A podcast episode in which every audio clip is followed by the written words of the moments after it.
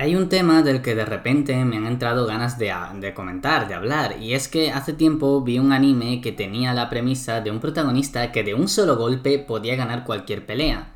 Y es que este anime, que muchos os habréis dado cuenta, es One Punch Man, el cual en un principio no llamó mi atención, ya que no siento ese disfrute que sienten otras personas por series de premisa sencilla en el que resalten las peleas y el cual el protagonista tenga un poder arrolladoramente superior, muchas veces con power inexplicables o el guion de su parte. Y el hecho de cómo me presentaban este anime ya me hacía echarme para atrás. Sin embargo, decidí darle una oportunidad tiempo después, aburrido, sin tener nada que verme.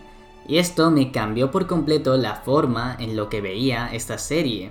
Me esperaba un anime en el cual simplemente abundaría el humor o peleas sin mucho sentido, en el que el protagonista sería el típico cliché de los animes de la búsqueda de la fuerza y badass. Pero no fue así, y es que One Punch Man no es un anime superficial del héroe que tiene esa fuerza tan deseada por muchos otros protagonistas, sino que el protagonista sí que tiene este poder, pero una vez alcanzas tus metas propuestas para lograr la felicidad, una vez cuando alcanzas este poder, ¿qué es lo que te queda más allá?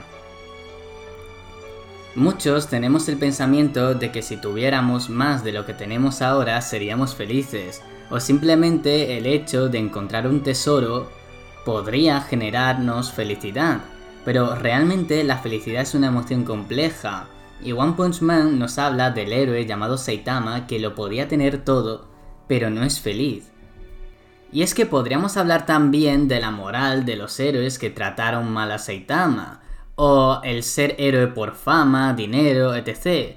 O incluso la escala de clases impuesta en el cual se jactan muchos de su superioridad, olvidando muchas veces la razón por la que son héroes.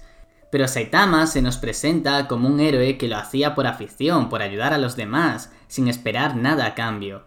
Es un tema denso que quizás retomemos otro día, pero siento que era necesario aclarar que en el universo que se nos presenta no todo el mundo siente aprecio siquiera por Saitama, o lo consideren siquiera fuerte, ya que Saitama no se jacta ni usa su poder para inspirar superioridad hacia otros.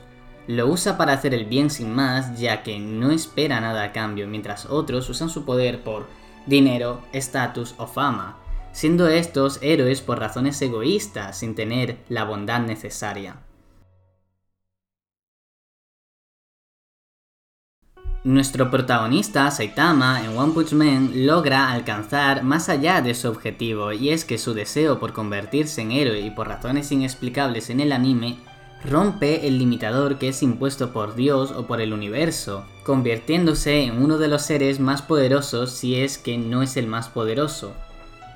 Una vez alcanzado este poder, derrota a enemigos tras enemigos, pero poco a poco pierde la pasión por ser un héroe. Sí que ayuda a la gente, pero porque es su deber y es lo correcto, su moral le hace que ayude a otras personas necesitadas, porque no quiere que le pase nada a otros, aunque esto a él le haga sentirse solo y sumido en esa depresión que poco a poco va tratando la trama. No disfruta sus batallas, no tiene un oponente digno. Es absurdo hasta para él el nivel al que alcanza y esto le hace empezar a sentir soledad. No hay nadie que le haga frente y por ende se vuelve alguien solitario que en vez de agradecer ese poder que muchos otros anhelan o se jactarían, prefiere buscar una vida tranquila y simple queriendo llegar a ser normal o anhelando el camino de esa búsqueda del tesoro. Y es que esto se hace presente en su pelea final de la primera temporada y es que aquí que si no te has visto el anime y no quieres spoilearte, te pediría que por favor pares el podcast y vayas a verlo. En su pelea final se enfrenta a Boros, un ser que recorrió el universo entero por una profecía para poder enfrentarse a nuestro protagonista Saitama. Boros, aunque sea un villano realmente, va más allá de un simple villano que busca el mal porque es malo. Boros es un ser tan poderoso y solitario como Saitama, y es que en su batalla final con Saitama es la única persona que le muestra el respeto que nadie durante toda la serie le llegó a mostrar. Cuando Boros habla con Saitama comenta la falta de un sentido en su vida, y cuando pierde contra Saitama, se sintió lleno, por fin por un momento. Pero es aquí donde Boros se da cuenta. Saitama no usó su verdadero poder hasta el final. Boros nunca tuvo una oportunidad contra él. Y lo que más le dolió a Saitama no fue ningún golpe que le pudiera dar Boros, ya que apenas sufrió daños. Lo que más dolió fueron las últimas palabras de Boros. Eres demasiado fuerte.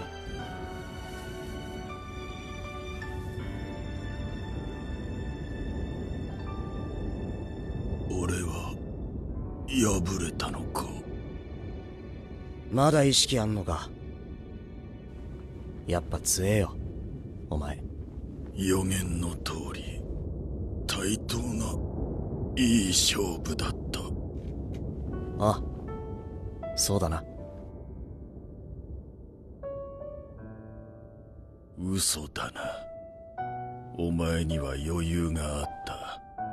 まるで歯が立たなかった。戦いにすらなっていなかった予言など当てにはならんなお前は強すぎた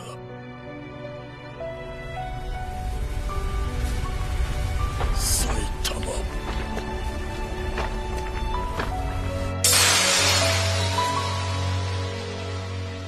Ahora, imaginemos que fuéramos Saitama, Aquí se nos termina de confirmar que podríamos ser el ser más poderoso del universo y podríamos imaginar que hemos emprendido esa búsqueda de ese tesoro que tanto anhelamos. Recorremos un largo camino y poco a poco la felicidad se va incrementando, porque nuestros esfuerzos para llegar hasta ahí están dando sus frutos. Finalmente llegamos a ese tesoro, lo logramos, y ahí es cuando nos damos cuenta de que tras un tiempo ya no habrá más felicidad. La felicidad es efímera. Y lo que nos hace felices es el camino recorrido, o puede que también los recuerdos cosechados. Pero otros miran más allá, con la intención de avanzar. Si no les queda otro tesoro o nada más en la vida, lo único que les queda es vacío, y por ello quieren avanzar, pero nosotros como Saitama estamos vacíos.